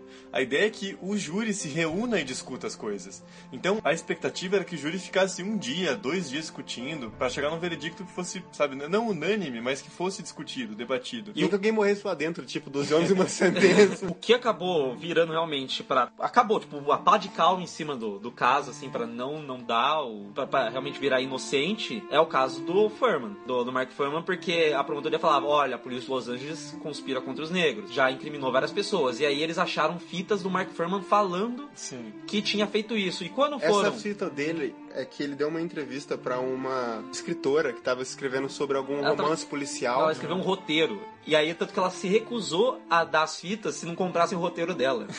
Ela falou, eu só saio, você só leva minha fita embora se eu puder fazer Cara, um roteiro Devia aqui. ser bem bosta esse roteiro, né? E uma coisa, uma coisa que, que a gente tem que falar, cara, é que todo o sistema judicial nos Estados Unidos é baseado na ideia de que você é inocente até que se prove o contrário. Então o peso da, da, da prova tem que estar na mão da promotoria. A ideia é, o cara tem que ser condenado, se for provado pela promotoria que ele é culpado é, beyond reasonable doubt. É. Que é tipo, além de qualquer dúvida. E cara, a promotoria não fez isso. Não fez, exatamente. Apesar Então, de tipo- ter todos, todos os ar- argumentos e objetos pra tal. Mas não fez, entendeu? Tipo, E aí o problema que vem o negócio do Mark Furman é que ao ele ser confrontado, tipo, ah, você, os, você já incriminou algum negro, você já fez isso ou aquilo, ele falou que ia usar o direito dele da quinta emenda. Inclusive, quando perguntam, e você forjou alguma coisa nesse caso? E ele se mantém no direito dele da quinta emenda. E a Marsha Clark fica puta da vida, ela tem vontade de tacar o microfone dela na cabeça dele, cara. Ela fala, não é possível, porque o cara ficou com tanto cagaço que ele falou, não vou falar nada. Sim. E isso daí foi tipo assim, pronto, agora eles têm a história fechada do que aconteceu nesse caso. Não, e, e outra coisa, eu acho, cara, inaceitável dizer que o, o júri tava de vingancinha. Tipo, primeiro que é uma questão super complexa de, tipo, 50 anos de injustiça racial só em Los Angeles, sem contar 400 de escravidão. Então não é coisa simples, não é vingancinha porra nenhuma. Porque Segundo, falam- que o júri tá certo, velho. A promotoria que fez cagada, entendeu? Exatamente. É, tem todo um mito por trás que foi uma vingança por causa de um caso que aconteceu alguns anos antes. É o- na verdade é o, é o Rodney King, né? que, tipo, mas, mas isso assim, nas ruas as pessoas falavam que era vingança da comunidade negra por causa do Rodney King. O que aconteceu com esse cara? Cara, é um, é um vídeo, no documentário mostra, é o vídeo do cara sendo espancado por, tipo, cinco policiais em uma rodinha, velho. E o cara saiu. É, os policiais foram. Os policiais saíram ileso e o cara. Ele não chegou a morrer, mas ele ficou, tipo, muito mal. E ele saiu ileso porque era um júri majo- majoritariamente branco. Aham. Então, os policiais saíram. Então, meio que assim, nas ruas essa era uma discussão. Mas não tem como as pessoas simplesmente levar, tipo, a nossa vingancinha. Mas, tratando disso, agora, da, da teoria da defesa, tem uma coisa que é explorada na série, uma determinada cena, que é a Marsha Clark, que tá brilhantemente interpretada pela Sarah Paulson. Que, nossa, tá foda mesmo. Merece todos os prêmios que tá ganhando essa mulher. E ela explica o porquê que a teoria da defesa ela é furada. E assim, eu anotei mais ou menos o que, que ela fala das coisas que teriam que acontecer e a lógica que teria que ter o caso para que o que a defesa estava falando fosse verdade em relação à polícia querer incriminar o OJ. Sim. Primeiro de tudo, all... porque assim, eles pensam assim: o Mark Furman não foi quem matou a, a. Nicole. O Mark Furman pode ter sido a pessoa que criminou o OJ, mas não foi ele que matou a Nicole. Então, ao chegar no local, o Mark Furman teria visto que era a Nicole e teria decidido na cabeça dele foi o OJ, mesmo sem saber se ele tinha um álibi ou não. Exatamente. Então, vamos na casa do OJ. Ele teria pegado as luvas na casa da Nicole, ido até a casa do OJ, sem contar que ele devia ter passado essa luva no sangue das vítimas e no cabelo das vítimas, Uhum. ir até a casa do OJ. Sem, sem nenhum dos policiais ver que ele tava nenhum- fazendo isso. Não, não, mas aí é que ela fala. Tem que estar junto com os policiais trapalhões que corroboraram com o OJ, que estavam na cena do crime. Eles deviam fazer parte da tramóia, porque senão não, não teria como. Ela, ele vai até lá, abre o, o carro do OJ, suja o carro do OJ, ao mesmo tempo que ele passa é, evidências, tipo, as fibras do carro pra, pra dentro da luva. Nisso ele teria que pular o muro, plantar uma das luvas na casa, pegar um sangue que ele coletou de alguma maneira do, da Nicole e do Ron e pingar no quarto do OJ. Porque não poderia ser um sangue, tipo, não é um sangue esfregado, é sangue pingado. Sem contar que aí ele teria que fazer uma coisa que é, é, é bizarro. Ele teria que utilizar do, do sangue do OJ é, para colocar nas luvas e no, na cena do crime, na, na casa da Nicole, mesmo que a polícia não tivesse o sangue do OJ, porque só vão recolher no Depois, dia seguinte. aham. Então não teria como isso acontecer. Ele teria que daí voltar pra casa da Nicole pra plantar a luva na cena do crime e com as fibras do carro, porque ele teria que ter passado no carro antes. Aí, depois disso, ele teria que se livrar do DNA do assassino original. Não, então não poderia ter nem vestígios do assassino no carro, Aham. na casa da Nicole, perto do corpo da Nicole, e, inclusive, ele teria que fazer tudo isso pra um assassino desconhecido, que ele não saberia se era negro ou branco. Então, tipo, eu fico assim, o trabalho. E você contar que você parte do, do pressuposto que, se a polícia é tão imbecil pra fazer as cagadas que eles fizeram, como é que ela também é tão inteligente pra incriminar o OJ dessa maneira? É que o problema é que a promotoria não soube usar essa narrativa durante todo o julgamento. Eles Exatamente. deixaram pra fazer como, como argumento final. Cara, a esse ponto o júri já tava decidido. Não, já tava no saco cheio, cara. Pô, oito meses, eles falam, oito meses sendo E é visita oito- conjugal. E oito, e oito meses de isolamento, cara, porque não pode conviver com a sociedade nesses oito meses pra não ser influenciado. E você encontra, tipo, uma pessoa que é só seu cônge E não pode falar. Ele não pode ter que estar na presença do policial. Você não tem intimidade, cara. Caralho, não rola nenhumazinha. Não rola nenhumazinha. A não ser, depende da frente se você gosta. Exatamente. Aí, Ou você chamar um você- policial. Dar o policial pra brincadeira também é melhor que nada, velho. Dependendo, cara. Sou eu assim, ó, você pode virar a cara, faz o que você quiser. Vira aí, vira aí. Miguel, põe esse bonezinho que você tem, põe na cabeça, dá essa algema aqui pra cá.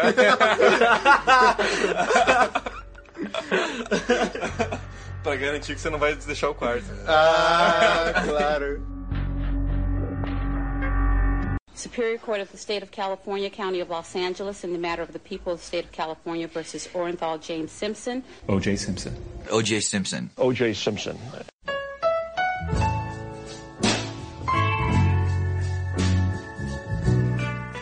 E daí o, o júri definiu ele como não culpado, né? E, e o cara, tem uma coisa que eu preciso comentar, que foi falado no documentário, que é a expressão do O.J., que não é tipo alívio de não ter sido condenado. Ele comemora, Ele, velho. ele fecha os punhos como se fosse o o jogador Cara, comemorando a final do. É isso que é, tipo, isso que é o cara, velho. Ele é um competitivo. Se É, fosse tipo, ele, chegando com- eu chegava no microfone e falava fácil. É, ele é viciado em ganhar, cara, sabe? Tipo, ele para ele ele tem que fazer o que ele quiser porque ele é, tá acima do sistema. Tanto que a primeira coisa que ele fez ao sair do tribunal, ao sair tipo, da cadeia, foi dar uma festa de soltura. E no meio dessa festa ele quis dar tipo, um discurso que ele ia achar os culpados da Nicole, mas tipo, todo mundo caga, porque nenhum dos amigos dele e os amigos da Nicole estavam nessa festa. Porque todo mundo achava que ele era culpado. Sim. Inclusive o Kardashian vai na festa e vai embora, tipo, ele fala, foda-se. O Kardashian, ao longo do tempo, tanto que você vê no documentário que ele falava assim, ah não, eu não era amigo do OJ. Pô, o cara só era só padrinho da tua filha, né? Eu não era tão amigo do OJ assim. É, mostra- um conhecido. mostra que tipo, ele se afastou ao longo do caso porque ele foi cada vez mais pensando, velho, é, é muita evidência. Ele fala que, tipo, ele deu uma entrevista, acho que pra revista Life, falando que tipo, era muita evidência contra o OJ. Inclusive, da revista Life eu não, comentei, mas parte do, do tema, tipo, da questão racial também é trazido pela revista Life. Quando o OJ é preso, a capa da revista é uma foto do OJ que claramente foi adulterada pra ele parecer, entre aspas, mais negro. É uma foto escurecida, porque a mesma foto foi usada na outra capa de revista e, tipo, é a foto sem com a saturação normal, a, a cor da pele dele natural. Só que na revista, pra mostrar que ele era mais culpado, colocaram ele, tipo, mais negro, entre aspas, entendeu? Tipo, pra fazer essa relação. Tanto que é uma revista, tipo, ela é uma revista especializada em foto, eles sabem manipular foto. Tanto que no final do, do ano passado, no trabalho da faculdade, tinha que entregar é, um. O Obel também fez que tinha que entregar umas, umas fotos e fazer meio que estudo de fontes pra professora lá. E eu utilizei da, da revista Life. Eles falam, tipo assim, tem duas, duas fotos, uma da Mary Monroe e outra da. Acho que é da Bette Davis. E elas estão, tipo, super sexualizadas, entendeu? E do mesmo ano tem a foto de um cara e tá, tipo, o ator que faz Hamlet. Então, tipo, eles, eles têm essa fama, assim. Eles, eles fazem um ensaio proposital e mensagem O que eles querem simbolismo através da capa, né? é, eles não, não usam muitas letras, tipo, o que, que tá acontecendo. Mas não precisa, né, cara? Ele não precisa, ele só coloca uma imagem. Escureceu a pele do cara, velho. Tipo, Tipo, pra, pra, faz, pra fazer a relação de que ele era mais culpado. Cara, isso é, é por isso que eu falo. Tudo bem, a promotoria cagou, cagou, mas pra mim o maior culpado dessa porra toda é a mídia, cara. Porque os caras sugaram o tema até onde podia com tudo. Cara, a Marsha Clark cortava o cabelo, eles faziam piada misógina com ela. O ex-marido dela soltou a imagem dela nua na praia pra, tipo, a- diminuir a. ainda bem que não tinha internet, né? é, tipo, mas assim, saiu tipo, em todas as revistas e aí ela teve que, inclusive o cabelo dela, ela fazia permanente, se não me engano, ou o cabelo dela era enrolado mesmo. Ela teve que alisar o cabelo pra a opinião pública mudar a favor dela. Entendeu? Então, tipo, tudo que a mídia falava cagavam pra, pra galera. Eu só quero comentar uma coisa que eu acho que isso no documentário é perfeito. Que chegou num ponto que, tipo, depois que o Jay é solto, ele começa a viver assim, sabe? Tipo, como se ele tivesse se, redimido. E ele sai dando autó- autógrafo pra todo mundo, sabe? Tipo, com aquele discurso de porra, o sistema quase me fudeu, mas eu sobrevivi. Cara, e eu acho isso do documentário é genial. Porque o documentário, ele meio que te convence de que, cara, de fato, pode ser um cara inocente. Pô, ainda bem que ele tá solto, sabe? Não, nenhum momento. Tipo, Você e daí não acreditou? você, e daí você fica tipo, cara. Não, mas não é tipo acreditar. Eu também acho que ele é culpado, mas é. Você para e pensa, não, mas e, e se de fato ele fosse inocente? É tipo, cara, isso, isso é muito genial, velho. Porque o OJ tem essa aura de, de convencer todo mundo do que ele quer. Eu acho que você tá apaixonado. Não, mas é que, o que eu acho foda é porque. Aquela a- mãozona. E uma algema. não cabe, velho. Não cabe. A, estrutura do documentário mostra isso. É tipo, uma pessoa fala, ele é culpado. Ele corta outra pessoa falando, não, mas veja bem, tem isso, isso e aquilo que aconteceu. E, tipo, são evidências de muitas coisas. Entendeu? Aí é que vai mostrando o pós-carreira dele, que aí você começa a fazer assim, velho, o OJ era muito culpado. O OJ é um psicopata. Mas- Ele vira o. Cara, que nem o LH falou, ele vira o senhor Catra da, dos Estados Unidos, velho. É muito bizarro, cara. Ele começa a cantar uns funk muito louco Tá, lá. mas- muito louco, é muito só, louco. só con- contextualizando melhor, ele saiu e fez aquela. o que o Arruda falou sobre a festa. Depois ele fez o, o que o Obrol falou. É que na verdade são ao mesmo tempo, tipo, pra mídia ele aparece como esse cara que tá se Sim. redimindo, entendeu? É, então, Só que na real ele, tipo, Tá depois cagando. ele despiroca, assim. É bizarro, porque, tipo, ele, ele realmente despirocou, né? E ele, depois disso, ele foi. Ele saiu de, do Los Angeles, vendeu a casa dele, Foi pra Flórida. foi pra, Fló- foi pra Flórida e começou a pra festa e fazer. Achar que tinha 20 anos de novo, festejando com uma galera lá. Mas o que mais me deixa puto da cara com esse caso é o quanto ele caga pros filhos, velho. Porque ele tem dois filhos em cada casamento e, tipo, Foda-se. foda-se. entendeu? Exatamente. Foda-se mesmo. É o OJ. Ele, ele vive pela, pela persona que ele criou de quem era o Simpson. Exatamente, é uma coisa que mostra, assim, que eh, parece que ele tava se vendendo por qualquer merda. Ele vende autógrafo direto. Isso, é um, um caso bastante bizarro, porque... Cara, ele assinava autógrafo preso. Não, ele, assi- cara, ele assinou. Quando ele, no dia que ele foi, Algemado, assim, tipo. ele foi inocentado, ele assinou uma bola de futebol pro carcereiro dele, cara. Entendeu? O cara falou assim: ah, agora você foi inocentado. Cara, é, é o culto de personalidade, velho. Tipo, anos 90 é foda, né, velho? É. Só, só tem uma cu- curiosidade que quando ele foi assinando esses autógrafos, porque, cara, imagina, ele tinha um time fudido de advogado, então é muita grana que vai embora. Sim, E o cara. cara- Tanto que ele, entrou, ele, ele faliu, né? Porque e depois ele foi. O pai, os pais do Ron Goldman processaram ele e ele foi obrigado a pagar, tipo, 33 milhões de Que dólares. ele nunca pagou. Que ele nunca pagou. Até hoje. Porque, tipo, não é, porque daí não era um caso, tipo, o povo contra o Jay Simpson, era um, um caso civil, então, tipo, é uma indenização, ele não pode ser preso. Uhum. Só que ele tem que pagar a indenização. E daí, o que, que ele fez? Pra, tipo, ele tava falindo, ele precisava ter alguma renda, ele começou a assinar autógrafo, porque, meu, o cara tava na mídia pra caralho. Mas você não podia entrar, tipo, com uma bola ou com algum outro objeto lá. Uhum. Então a galera entrava com uma parte do material da bola ou de qualquer outra coisa, pra ele assinar e depois adicionarem no Uhum. resto desse negócio. Costurava. É genial, velho. Cara, não, ele ganhava muita grana. Inclusive, ele, tipo, ele fazia as pessoas fazerem vídeos amadores. Ele, tipo, ele é, tirando a bandeira dos Estados Unidos do quintal dele. Quando ele foi mudar de Los Angeles. Pra vender pra imprensa, cara. Tipo, ele, ele foi muito esperto pra ganhar esse dinheiro no final. E daí, daí ele, quando em Flórida, foi pra Flórida e foi vendendo a sua imagem, pegando grana de autógrafo de qualquer coisa. Ele tava pegando qualquer migalha ali, que, que queria o nome dele. Vamos falar do que ele fez daí, cara. Do, como é? Do, do segundo? Da segunda merda que ele faz na Sério? vida dele? Cara, não dá. É muito imbecil, gente. Sério. não, é muito cara, é imbecil. um idiota, velho. É muito Não imbecil. Assim, ó, sinceramente, Um cara desse não é um psicopata. velho. psicopata é muito mais inteligente.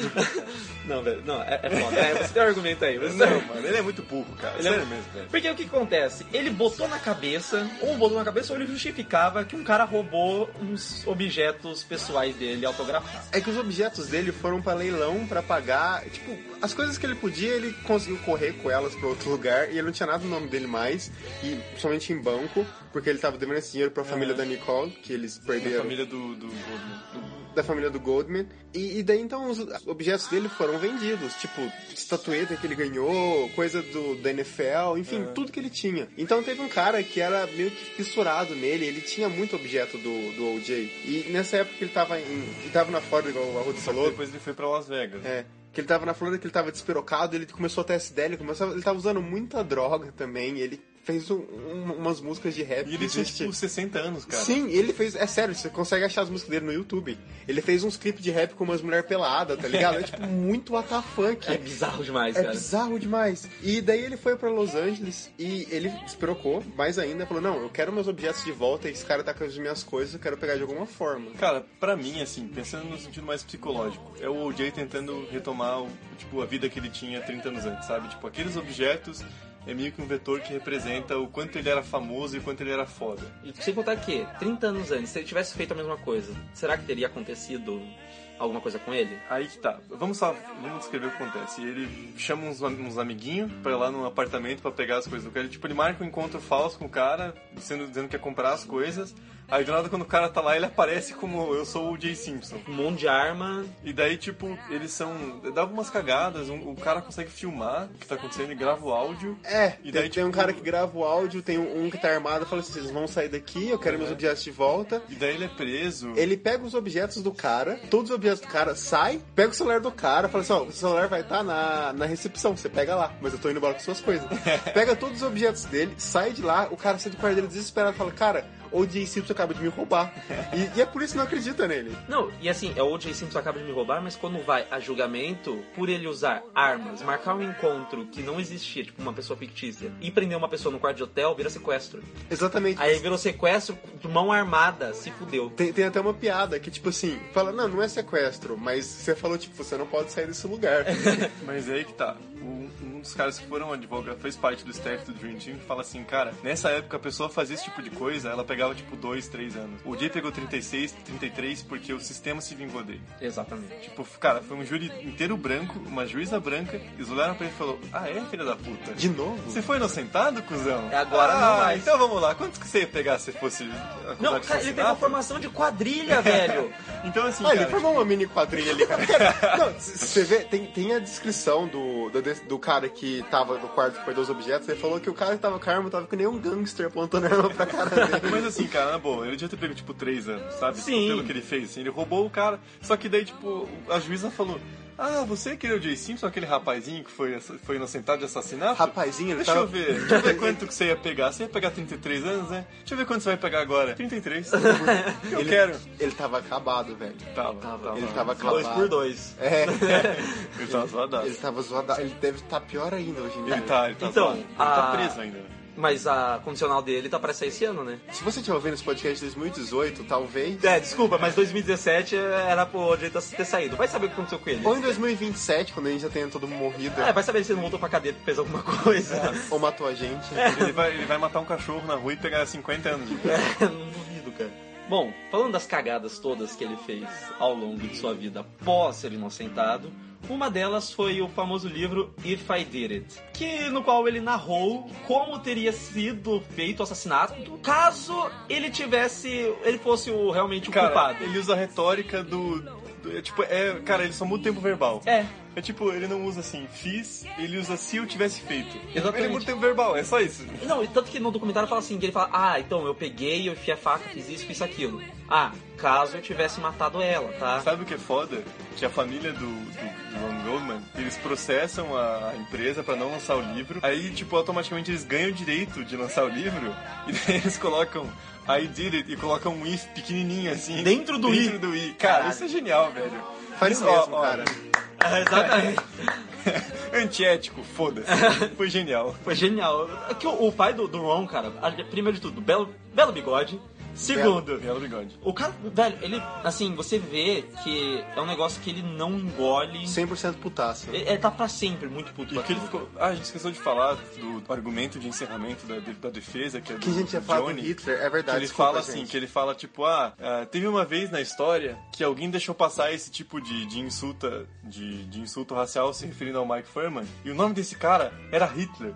E daí, tipo, o cara, o pai do Ron fica muito puto da cara. Ele fala, esse é o ser humano mais desprezível que eu já vi na vida. É, eu, eu concordo, cara. Aquele, Cara. aquele cara não desce na minha garganta. Aquela comparação é muito escrota. É muito escuro. Mas é uma comparação que as pessoas gostam de fazer, né? Tipo, uma coisa, Ah, mas, ah, ó o mano. Hitler, ó o Hitler. É tipo, nossa, você. é Sei lá, a pessoa vai lá, ela é religiosa. Fala assim, ah, você é religioso, você é todo bonzinho? Hitler era católico.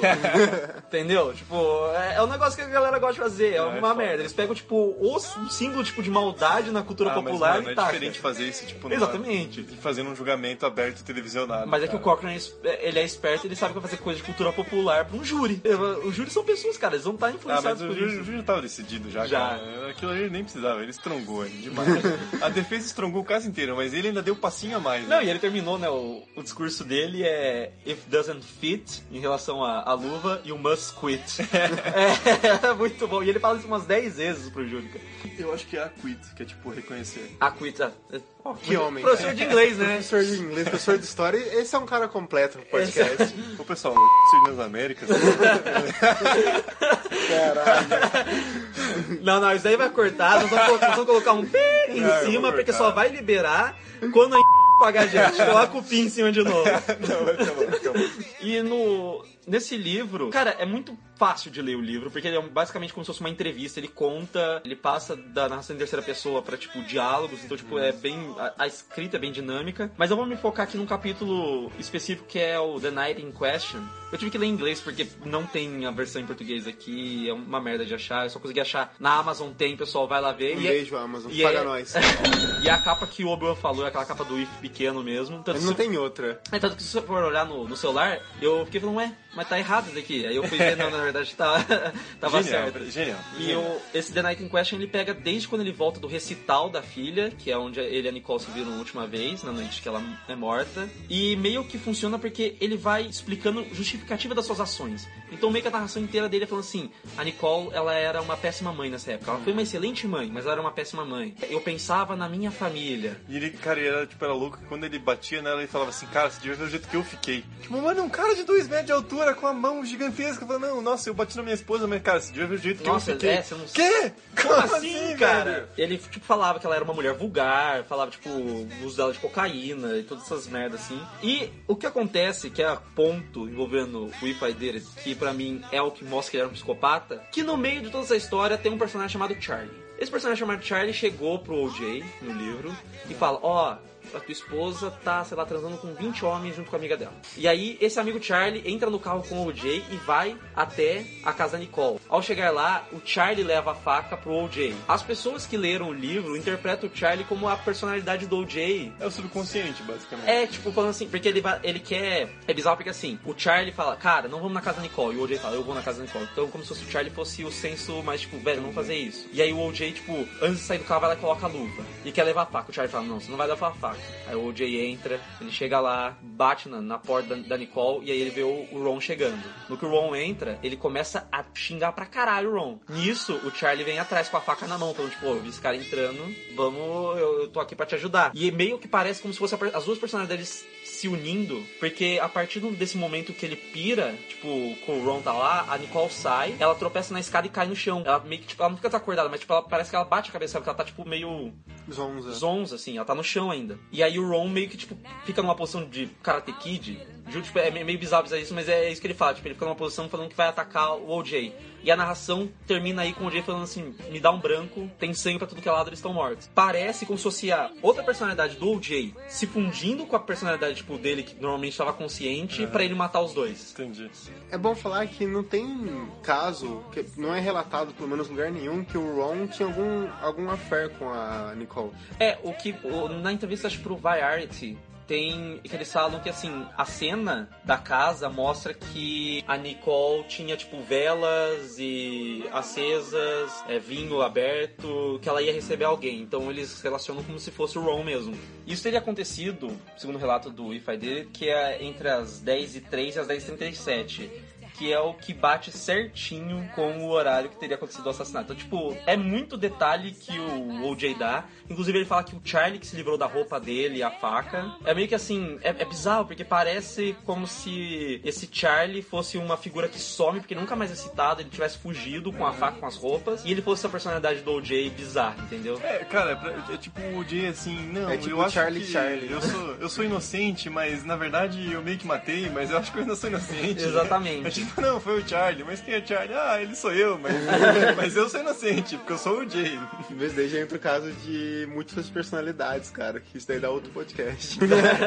Cara, e tipo, é, esse, é, tipo, esse fight dele é muito o cara, tipo, sabe, não, não aguentando a pressão de ter, de ter escapado de um assassinato, assim, sabe? ah, eu acho que ele aguentou sim, ele só queria falar, fui eu mesmo, filho da Você puta, acha que fazer tá o querendo provocar? Não, acho que ele tá querendo ganhar dinheiro mesmo. É, só queria... Inclusive, só o juiz do caso foi a única pessoa que não lançou um livro referente ao caso do OJ. Caralho, velho. Todo mundo. é, A Marcia Clark vem, vem reclamar do- da mídia, mas foi lá e vendeu o livro sobre o caso também, né? Todo Aquele, mundo. aquele juiz, velho, ele, tava- ele era o cara mais sucio, ele tava assim... Cara, Mas fez ah, cagada pra caralho Sim, também, sim. né? Meu Deus do céu. Ninguém fez, ninguém fez trabalho Não, certo. todo mundo o é Jay não fez trabalho certo. O Jay é burro, todo mundo é... Eu acho que o Jay é burro, mas quem é mais burro é quem não sentou o Jay. Cara, é foda. Mas eu, uma coisa que eu tava pensando. Eu não sei se eu estou no júri eu conseguiria ver Cara, é culpado. Eu não Eu conseguiria. também não, eu também não. Mas- Mas teria que ter uma puta discussão, assim, tipo, porque assim, ó, eu ia pensar assim, caralho, eu tenho certeza que ele é culpado. Mas pelo que foi produzido no julgamento, não dá pra dizer que ele é com certeza Exatamente. culpado. Porque a promotoria cagou no pau. Porque eles falam que você não pode levar em consideração fora do julgamento. Você não pode, tipo, levar em consideração o que você acha. É a, é a prova, é tipo, ele foi provado como culpado? Não, não, foi. Porque a promotoria é burra. Burra, exatamente. Então, tipo, por isso que eu tô dizendo, quem inocentou ele, pra mim, foi a promotoria, não foi eu, entendeu? Tipo, a Sim. promotoria que é burra. Então, é, qual que é a nossa conclusão? O Jay Simpson é um psicopata? Cara, eu pra mim, sério, depois que eu li esse negócio do Charlie no If I Did It, pra mim pareceu tipo, não tem um lado fácil de falar sobre esse negócio do Charlie, porque ou ele tem uma múltipla personalidade, ou ele é tão frio desse negócio tipo do, do assassino, que ele criou um negócio só pra poder contar a historinha dele. Eu acho que cara. não tem uma múltipla personalidade. Eu acho Também que, só- acho que não. É meio. Cara, o, ca- o cara egocêntrico desse jeito não ia ter outra personalidade. Exatamente. não cabe, né? Não, Não cabe, cabe. não cabe. O ego dele toma todo o corpo. O cara tem dois metros de altura, é só pro ego dele. Mas a mochila. Sabe por que, que, a luva, sabe que a luva não coube? O ego. Pois é.